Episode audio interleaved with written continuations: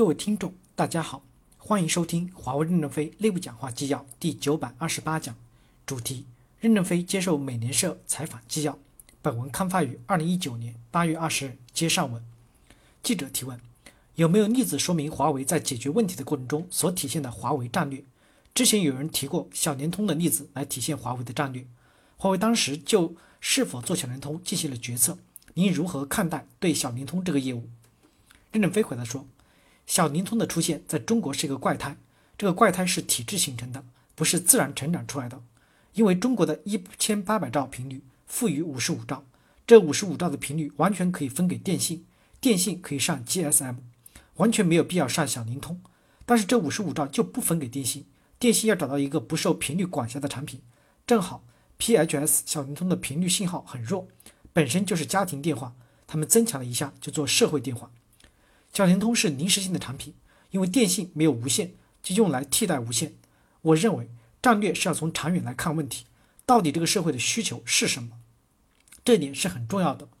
小灵通是一个没有前途的产品，会消耗大量的精力，将来怎么把战略力量聚焦到有希望的领域呢？记者提问：我们也从其他方面了解到，在小灵通这件事情上，内部还是有很多争议的。甚至因为这件事情造成了内部分裂，您能讲一讲当时的情况吗？任正非回答说：“外部的压力我们一点都不害怕，反正坚决不做。内部的压力，如果说不做，万一华为公司真的由于我判断失误栽了跟头死掉了怎么办？”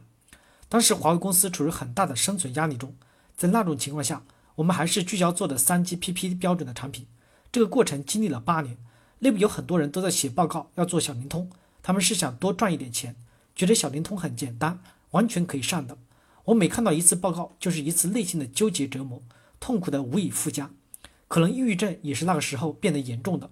直到八年以后，中国确定放三 G 牌照，我们的心才真正的放下来。记者提问：您刚才提到抑郁，您之前曾告诉过员工，您在两千年前后面临着巨大的压力，经常晚上突然惊醒，想着怎么给员工发工资，甚至有自杀的念头。我想确认一下，这是不是真的？如果是真的，您能不能讲一下当时的情形？任正非回答说：“这种痛苦的事情就不讲了。他们的传说是真的。”记者提问：“能否问一下，您从这一痛苦的经历中学到了什么？对您有何改变？您最后是如何克服这一挑战的？”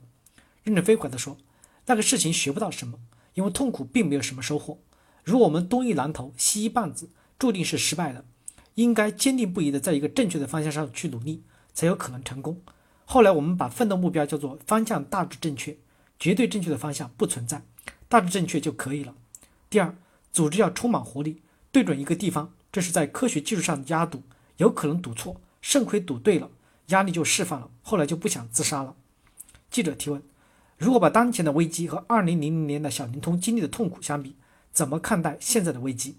任正非回答说：今天的危机应该只是有那时的十分之一的压力。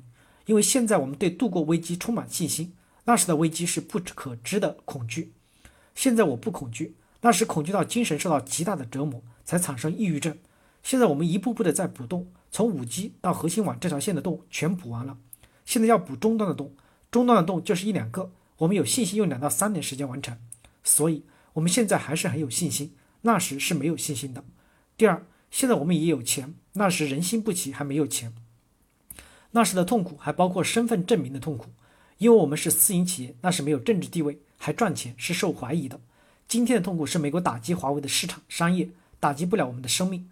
我的政治生命只有中国才能打击，美国打击不了政治生命，我也不会去美国。因此，我现在的心情比较平静。本来我已经退出了历史舞台了，为什么现在再干一阵子？因为我发现危难时期我还挺有作用的，所以就站出来再干几年。